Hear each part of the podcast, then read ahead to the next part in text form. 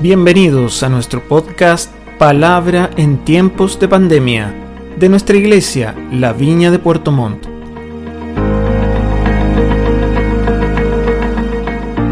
Bien querido, qué lindo tiempo, ¿verdad? Este es un día significativo, muy significativo porque es el día en que levantamos nuestra ofrenda de privilegio. Pero es una ofrenda que siempre la conectamos con el propósito de Dios. Sin duda que nuestra vida diseñada por el Padre antes de que naciéramos era para vivir un tiempo como este. Nuestra vida diseñada por Dios antes de, sembrarnos en la tierra tenía que ver con esta realidad, con la realidad de extender su reino de una manera diferente, pero al mismo tiempo restauradora, sanadora, que provocara en el corazón de niños que quizás ah, no nos imaginamos cómo, pero que Dios los va a usar, los va a usar de una manera poderosa cuando ya sean adultos. Por eso yo le puse a esta palabra el título que ustedes pueden ver en las pantallas, propósito, un misterio del plan de Dios que valida, que se valida en el tiempo. Propósito, un misterio del plan de Dios que se valida en el tiempo. Y hemos compartido distintas, en distintos momentos una estrategia que nos permita vivir esta pandemia. Hemos hablado de la importancia de la intimidad, la importancia de los acuerdos, la importancia de la unidad y que estas tres palabras abren la perspectiva para el cumplimiento del propósito de Dios en nuestras vidas. Citamos ejemplos, Verónica tuvo una predicación hermosa ah, hace dos domingos atrás, yo traté de complementarla este domingo, pero en fin, hemos caminado dirigidos por el Espíritu Santo para poder bajar la señal de lo que Dios quiere que hagamos. Ahora, ¿por qué lo estamos haciendo en este lugar? Porque este lugar es precisamente un lugar de propósito. La intención original de Dios en la vida de 18 niños en la primera etapa tiene que ver con el propósito de Dios con ellos, tiene que ver con el plan de Dios con ellos. Este va a ser un lugar donde se va a reconstruir la vida de personas, un lugar cuyo fin persigue que ningún niño de los que podamos alcanzar deje de cumplir el plan de Dios para su vida. Por eso que hemos desplegado todos los recursos necesarios. ¿Por qué? Porque en este lugar necesitamos tener un corazón para cobijar a niños que están faltos de amor, faltos de aceptación, faltos de valor. Niños donde van a poder tener comida, abrigo y educación. Niños donde van a poder disfrutar de la seguridad, de la protección y del amparo de una comunidad. Y por sobre todo, niños a quienes vamos a imprimir principios y valores cristianos. ¿Para qué? Para darle sentido y propósito a su vida. La pregunta es, ¿quiénes van a llegar acá? ¿Cómo van a llegar a este lugar? Van a llegar niños, como dijo mi esposa hace un rato atrás, de dos años, cinco, de dos a cinco años, once meses y 29 días. Un rango de edad para los niños que van a estar viviendo en este lugar. Van a llegar niños en condiciones de abandono parental, niños abandonados por sus padres, niños abusados físicamente, mentalmente y sexualmente. Van a llegar niños quizás de padres alcohólicos, de padres drogadictos, padres abusadores, padres explotadores, Quizás van a llegar niños que a su corta edad han vivido cosas que ni tú ni yo hemos vivido jamás en nuestra vida. Y quizás alguien en su justo derecho se estará preguntando, ¿y qué tengo que ver yo con estos niños? ¿Qué tengo que ver yo con esos padres irresponsables? ¿Qué tengo que ver yo con esa vida de los padres para generarle a, sus hijos la vida de los niños que van a vivir acá? Y esa es una buena pregunta, porque nosotros somos una comunidad que hemos enfocado nuestra vida en la compasión social y una de las eh, áreas de trabajo son precisamente este residencia de niños acoge. Tomar niños en condiciones de vulnerabilidad extrema. Pero es legítimo que tú te puedas preguntar, oye, pero está bien, pastor, yo cumplo con mi diezmo, cumplo con mi ofrenda, y bueno, el Señor, si usted le mostró eso a usted, lo felicito. Pero ¿qué tengo que ver yo con ellos? Eh, yo cumplo con lo que Dios me dijo que había que cumplir y ahí están mis diezmos y ofrendas. Hoy día hablamos de una ofrenda de privilegio porque tiene el destino de este lugar, el 100% de lo que Dios nos pueda dar a través de tu corazón. Pero aún así tu pregunta es legítima. ¿Qué tengo que ver yo con ellos? ¿Y por qué tengo que participar de esto? Es legítimo. La iglesia puede preguntarse, pastor, mira, linda tu visión, pero yo tengo otro enfoque, me gusta estar aquí porque me gusta la adoración, encuentro que la palabra me bendice, los hermanos son muy amorosos, esta es una iglesia sana, hay sana doctrina, hay una buena palabra, eh, hay una buena relación entre nosotros, pero el tema del hogar de niños como que no, como que en realidad no, como que no, no estoy muy como vinculado con eso. Y es legítimo. Pero siempre es bueno escuchar la palabra respecto de lo que Dios piensa de los niños, porque son los niños que van a vivir aquí, son niños que fueron vulnerados y que si nadie los socorre, yo me pregunto, ¿qué haremos nosotros entonces si nadie quiere socorrerlos? Entonces, hay una palabra aquí en Lucas capítulo 18, verso 5, que en sus pantallas se va a desplegar, y habla de la escena cuando muchos papás y muchas mamás llevaban los niños a Jesús tan solo para que Jesús los tocara, para que tan solo Jesús le extendiera sus manos y los bendijera, para que tan solo Jesús los cobijara. Así que el texto dice de la siguiente manera, también le llevaban niños pequeños a Jesús, para que los tocara, dice la palabra. Pero dice lo siguiente, al ver esto, los discípulos reprendían a quienes los llevaban. Verso siguiente, verso 16 y 17 de Lucas 18. Pero Jesús dice, llamó a los niños y dijo, dejen que los niños vengan a mí y no se lo impidan, porque el reino de Dios es de quienes son como ellos. Les aseguro, continuó el Señor diciendo, que el que no reciba el reino de Dios como un niño, de ninguna manera entrará en él. Así que tengo tres observaciones importantes que compartirte respecto de este texto. Porque es legítima la posición de decir, está bien, pastor, pero no, en realidad no me siento movido por dar en este proyecto, porque quizás tuve una infancia distinta. Pero es interesante porque hay tres observaciones que quiero compartir contigo. La primera de ellas, la primera observación que está en su pantalla, Lucas 18, 15. También le llevaban niños pequeños a Jesús para que los tocara. Dice que al ver esto los discípulos arrependían a quienes los llevaban.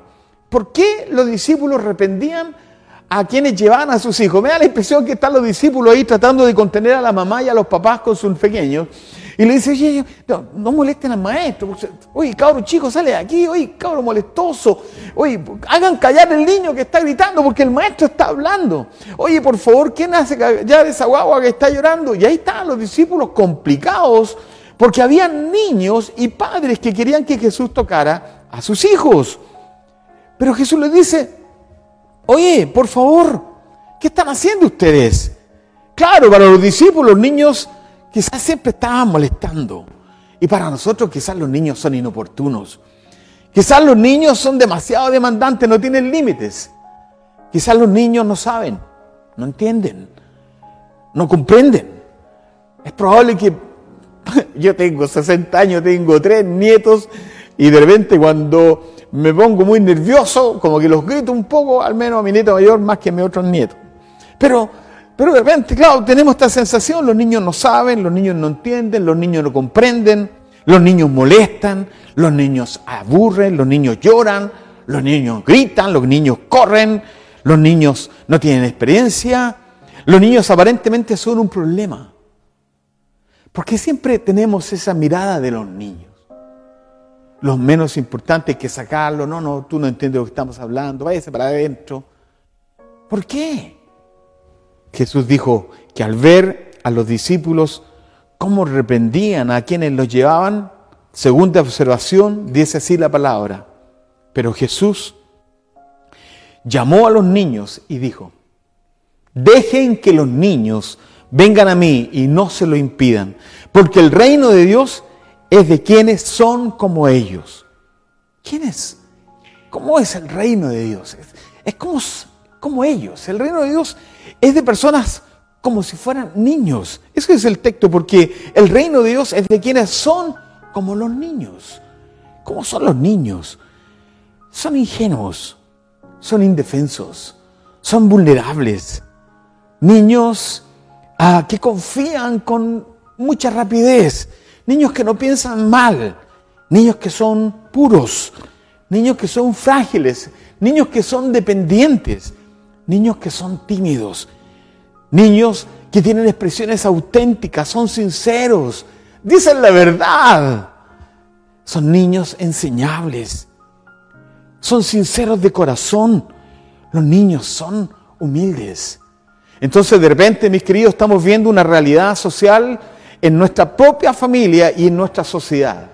Mientras nosotros resistimos a los niños y tratamos de ponerle reglas y restricciones para acercarse a Jesús, porque en alguna medida están molestando, por otra parte Jesús está diciendo, oye, precisamente como ellos son las personas que van a entrar al reino de Dios, porque como ellos son las personas que Dios ha visto para el reino de Dios.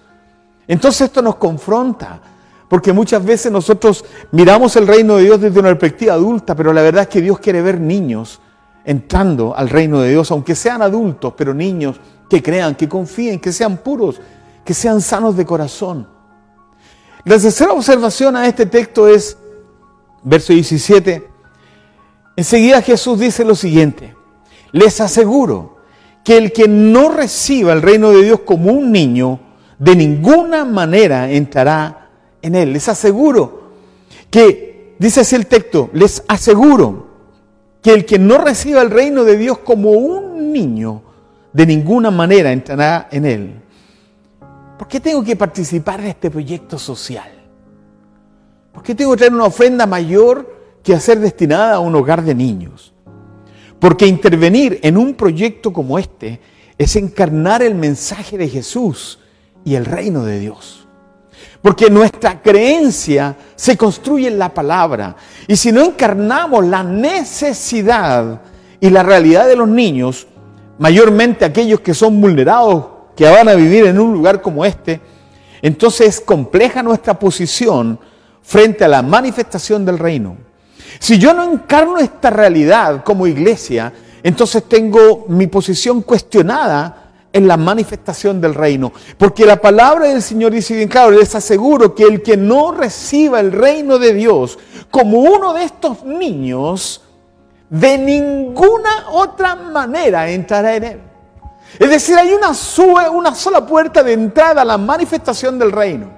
Y esa puerta de entrada es hacer como un niño. Es tener la ingenuidad de un niño, tener un corazón de niño. Y esto, querido, yo quiero ser enfático en esto porque, porque hemos querido hacer esto. ¿Sabe? Yo le voy a decir algo. Hemos trabajado por tres años en la construcción de este edificio. Hemos gastado, hemos dado más allá de nuestra fuerza muchos de nosotros.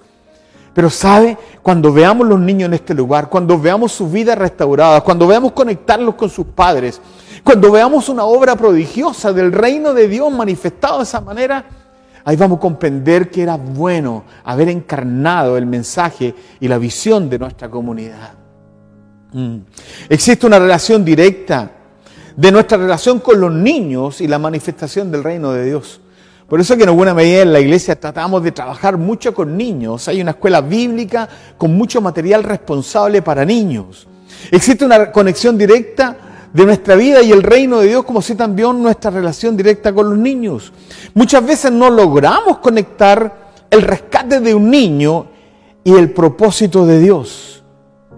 Y muy interesante, yo escribí dos párrafos que los vamos a leer ahí simultáneamente a través de las pantallas. Es muy interesante, escúcheme bien.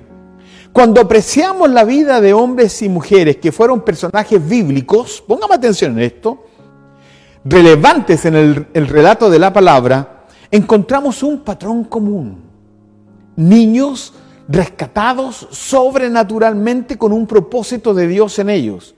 Y apreciamos en estos niños orfandad, peligros de muerte, rechazo, abandono, injusticia y mucha oposición. Pero por sobre todo encontramos propósito como espero que ocurra acá. Niños huérfanos, niños abandonados, niños rechazados, niños con peligro de muerte, niños con mucha oposición, pero por sobre todo niños con propósito, como los personajes que te voy a mencionar. José, José era un niño, 13 años, cuando él va a ver a sus hermanos y lo toman y lo meten en una cisterna y lo venden a unos mercaderes y pasa 17 años en Egipto hasta que Dios lo levanta el segundo en el imperio. Pero era un niño que fue abandonado, rechazado por sus hermanos, eh, manipulado por ellos, vendido como esclavo, etc. Era un niño, un niño con propósito. Después José, todos sabemos lo que significó él para toda una nación. La vida de Moisés, un edicto, ¿no es cierto?, de que había quien matar a todos los niños menores de dos años y ahí está la mamá de Moisés, hizo un, botecito de madera y lo puso en el río, pero un niño con propósito. Porque la, hija del, faraón ve al bebé ahí en un botecito, lo manda a buscar, lo toma, lo prohija, llama a su ayudante, que era una mujer hebrea, que resultaba ser la tía del niño, porque su hermana era la mamá del niño. Y le dice, mira, búscate una mujer hebrea para que lo cuide y lo amamante, porque está recién nacido. Y se lo lleva a su propia mamá. Y después vuelve al imperio y ahí está, está Moisés. Y Moisés se transforma en el hombre que Dios usa para salvar nuevamente una nación. José, Moisés. ¿Para qué hablar de David? David, algunos teólogos, por lo que yo he leído, dicen que David no era hijo de Isaí, porque en un salmo él dice, en pecado me concibió mi madre, dice David. Así que es posible que haya sido hijo de mamá, no de papá. Y claro, es evidente, fue rechazado por sus hermanos cuando cuando Dios le habla al profeta que va a levantar al rey de Israel, él manda a buscar a los hijos, a todos, hasta que el profeta dice, pero hay alguien más, porque Dios me dice que ninguno de estos hijos es el, futuro rey de Israel. ¿Hay alguien más? Sí, hay un cabro chico que es mi hijo menor, que lo tengo cuidando ovejas allá en el campo. Mándalo a buscar. Y lo traen. ¿Quién era? David, un jovencito. Entonces yo me imagino que David fue rechazado, fue también aislado por sus hermanos, lo miraban con desprecio, no lo sé. ¿Para qué hablar de Esther, una niña huérfana, prohijada por su primo Mardoqueo? Y la historia la contamos largamente el domingo pasado y Verónica lo contó muy bien el domingo anterior. ¿Quién era una niña? Una niña huérfano. ¿Quién era? Estamos hablando de José, un niño abandonado, rechazado. Un niño Moisés, un niño con peligro de muerte, Moisés. Un niño como David, que aparentemente no era hijo de su papá, era hijo de mamá. Una mujer, Esther, una, una niña huérfana que llega a ser la reina del rey, eh, esposa del rey Azuero. ¿Para qué hablar de Rahab, la prostituta, que cobijó a los espías cuando iban a tomar la tierra? Para que fuera prostituta era una niña abandonada, huérfana, maltratada. Y ella fue la que forma parte de la genealogía de Jesús. ¿Para qué hablar del Señor, verdad? ¿Cierto? Nace con un papá y una mamá, José y María, pero tienen que ir a Egipto porque hay un edicto.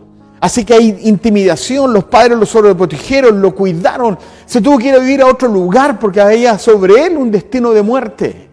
Entonces de repente usted podrá preguntarse, ¿qué tengo que ver yo con estos niños del hogar acoge? Yo te puedo decir, son niños con peligro de muerte, son niños huérfanos, niños abandonados, niños vulnerados, niños que la vida lamentablemente en el contexto social en que estamos han sido extremadamente dañados por eso aparece una comunidad cristiana en la viña de Puerto Montt. Por eso Dios nos da este terreno de un milagro de Dios. Y en tres años hemos construido este edificio que es como un hotel. Con los mejores materiales porque queremos que aquí vivan niños que van a cambiar el destino de su propia vida y el destino de sus familias. Así que volvemos a los hijos de Isaacar. Nosotros somos una iglesia cristiana que como somos como los hijos de Isaacar, que somos entendidos en los tiempos y que sabemos lo que tenemos que hacer. Así que como hijos de Isaacar, que entendemos los tiempos de, una crisis en, en, el Sename, una crisis con niños, la crisis en las casas de acogida, una crisis a nivel nacional, debe haber algo diferente. Entender los tiempos. Quizás en los próximos años, muchos que critican a la iglesia, la valoren al ver las buenas obras y glorifiquen a Dios que está en los cielos. Debemos entender los tiempos y disponernos porque Dios quiere cumplir su propósito en nosotros. Te aseguro que el día de nuestra redención final, el día que nos graduemos, el Padre abrazará nuestras vidas porque nosotros hemos abrazado a los niños en nuestra experiencia en la tierra y niños que son particularmente vulnerados. Enseñamos el miércoles pasado en la palabra Proverbios capítulo 29, verso 18. Lo enseñamos en la palabra y dijimos, donde no hay visión, el pueblo se extravía. Dichosos los que son obedientes a la ley. Ahí usted lo tiene en las pantallas. Donde no hay visión, el pueblo se extravía. Dichosos los que son obedientes a la ley. Y dijimos, una vida sin visión es una vida sin propósito. Si yo no tengo un norte por el cual luchar, si no tengo una meta que alcanzar, entonces me voy a diluir en la vida. Voy a ser inconstante en todas mis cosas. No voy a ser persistente ni perseverante en las cosas que entiendo que Dios me ha dado. Una vida sin visión es una vida sin propósito y una vida sin propósito es una vida sin provisión. ¿Sabe? Yo, yo podría estar saltando aquí porque está helado, pero mira, déjame decirte alto y, y esto me emociona. Nosotros hemos tenido propósito y Dios nos ha dado la provisión. Hemos tenido propósito como iglesia y Dios nos ha dado los recursos para un hogar acoge, para un centro médico, para educación para adultos, para comprar una casa para niñas embarazadas, adolescentes. Hemos tenido visión y al tener visión hemos tenido propósito y al tener propósito hemos tenido provisión. Dios ha sido fiel cuando damos. Una vida sin provisión es una vida sin palabra. ¿Sabe por qué? Porque entonces no sé lo que Dios quiere haga porque yo desconozco la palabra. Una vida sin palabra de Dios es una vida sin obediencia a lo que Él ha dicho. Somos una iglesia con una visión, siendo una familia compasiva, imitando a Jesús. Somos una iglesia con propósito. Yo le leí la palabra el domingo pasado sobre hablar de propósito de Isaías 46 y le relaté este texto que dice así, Isaías hablando a la iglesia, al pueblo de Israel. Recuerdo esto, les dice rebeldes, piénselo bien, fíjenlo en su mente. Recuerden las cosas pasadas, aquellas cosas de antaño. Yo soy Dios, les dice, y no hay ningún otro fuera de mí. Yo soy Dios, les dice, y no hay nadie igual a mí. Y enseguida agrega en el verso 10 y 11, yo anuncio el fin desde el principio, desde los tiempos antiguos, lo que está por venir. Yo digo, dice la palabra, mi propósito se cumplirá. Yo haré todo lo que deseo. Y le dice, por favor, israelitas rebeldes, acuérdense de dónde Dios nos sacó. De acuérdense cómo Dios nos liberó. Recuerden cómo Dios abrió el mar. Recuerden cómo Dios nos bendijo. Recuerden Israel, recuerda, le dice, yo soy Dios, no hay ningún otro igual a mí, yo soy Dios, no hay otro. Y enseguida agrega, yo anuncio el fin desde el principio, desde los tiempos antiguos, lo que está por venir. Yo anuncio el fin desde el principio, yo puedo decir eso y puedo decir también que mi propósito se cumplirá. Queridos, ¿por qué menciono esto? Porque tengo tres observaciones frente a esto. La primera, que está en sus pantallas. Primero, nos lleva a un plano de meditar en cómo han sido los acontecimientos del pasado. Dice, recuerden esto, rebeldes, piénsenlo bien, fíjenlo en su mente, recuerden las cosas pasadas, aquellas de antaño. Es como si Dios nos estuviera hablando y diciendo a nuestra comunidad, Jairo, Dios, yo te he bendecido, yo te he sostenido, yo te he guardado. Recuerda cuando yo te proveí para el centro médico, llevamos más de 12 mil personas atendidas a nuestro centro médico y más de 2 mil decisiones de fe. Recuerda, recuerda cuando quisiste hacer educación para adultos por cuatro años y más de 400 decisiones de fe de padres que venían a ser educados en forma adulta. Recuerda cómo Dios nos permitió comprar la casa que tenemos aquí al costado, donde vamos a tener esa casa acogida para niñas embarazadas, adolescentes. ¿Cómo lo hicimos? Yo no, no me acuerdo, pero lo único que sé es que Dios lo hizo. Y cómo Dios nos ha ayudado a construir esta residencia. Recuerda esto, no seas rebelde. Y cómo Dios nos está llevando cada día a levantar una obra que vaya más allá de nuestras fronteras. Por la compasión. Otro texto que te quiero mencionar y que te lo tengo aquí en las pantallas, que lo escribimos. Segunda observación. Nos hace recordar que Él nunca comparte su gloria con nadie. Yo soy Dios y no hay, y no hay ningún otro. Yo soy Dios y no hay nadie igual a mí. Y cuando yo estaba escribiendo esto, preparando la palabra para compartirla contigo, yo estaba mirando la economía de nuestra comunidad y decía, Señor, en tiempos de pandemia, está mala economía, hay mal pronóstico en el futuro, Señor, pero vamos a adelantar una ofrenda.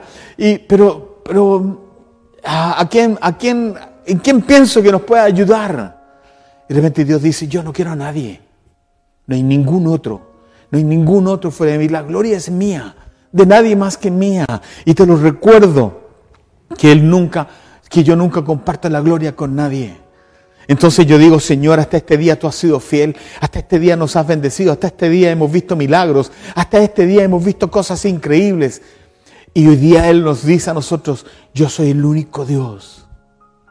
Queridos, en un día como hoy, en un día que, que esperamos levantar una ofrenda especial, una ofrenda de privilegio, Dios dice, lo haré con aquellos que tengan un corazón generoso para dar. Hay un texto aquí en la palabra que te quiero mencionar y con esto ya voy casi terminando. Dice el texto, yo anuncio el fin desde el principio, desde los tiempos antiguos lo que está por venir. Yo digo, mi propósito se cumplirá y haré todo lo que, deseo.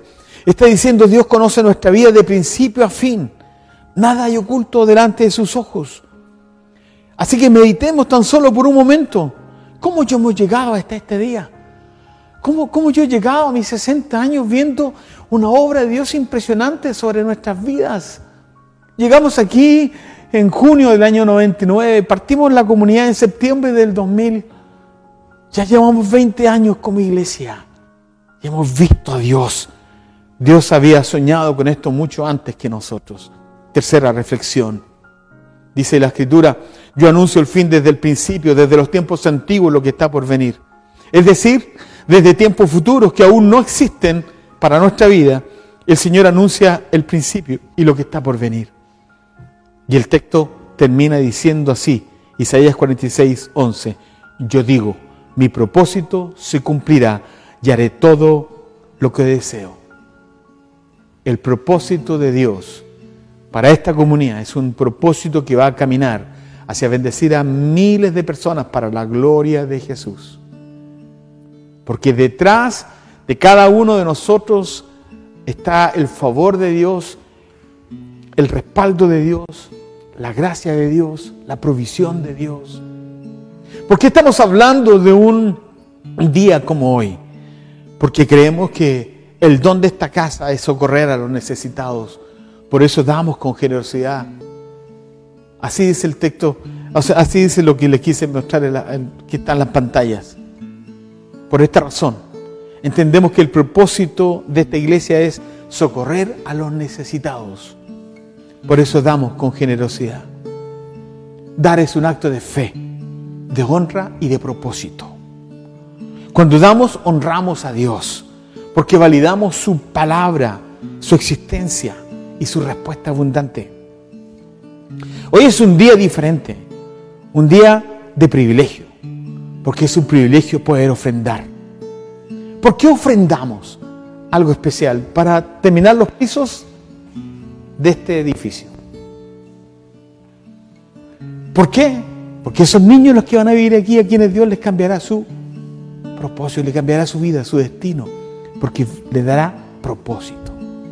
Porque hay una intención original del corazón de Dios con ellos.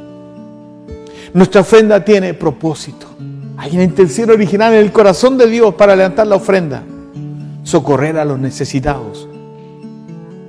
Y en este caso, mediante nuestra residencia, acoge.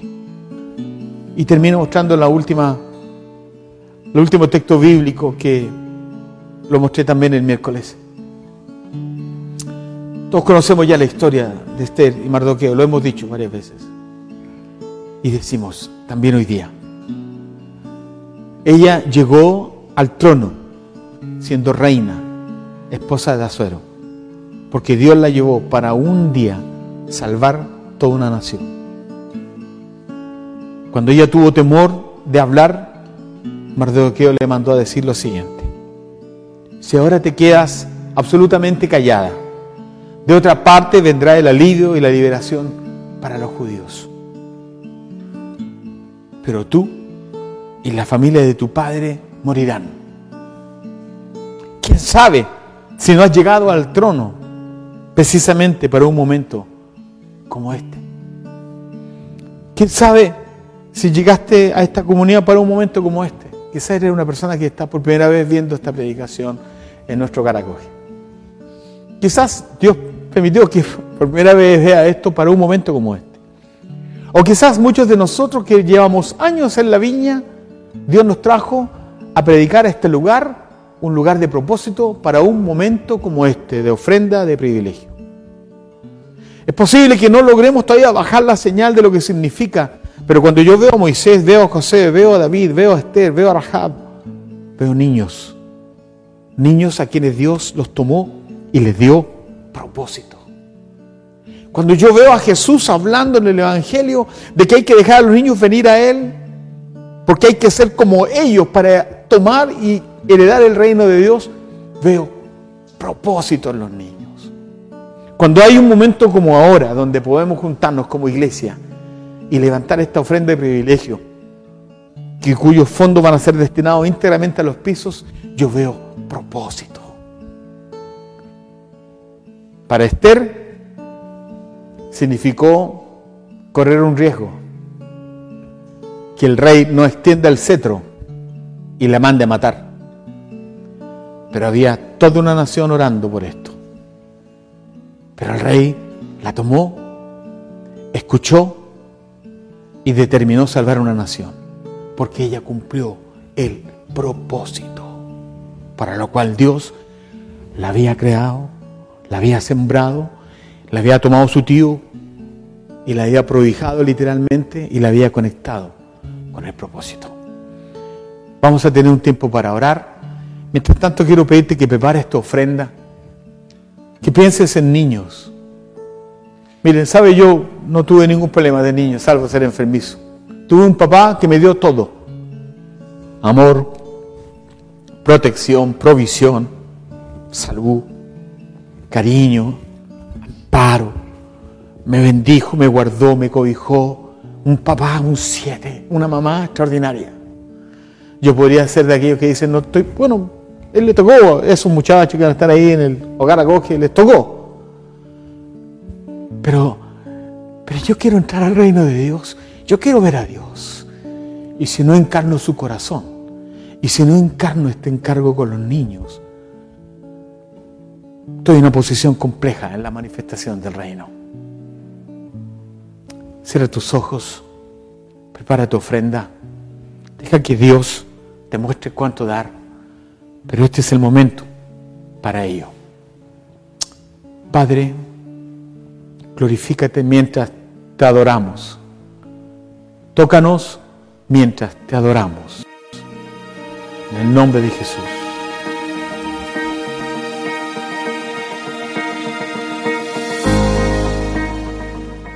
Gracias por escuchar esta palabra. Esperamos que sea de ánimo y bendición para tu vida. Y recuerda revisar los demás episodios de nuestro podcast Palabra en tiempos de pandemia, de nuestra iglesia La Viña de Puerto Montt.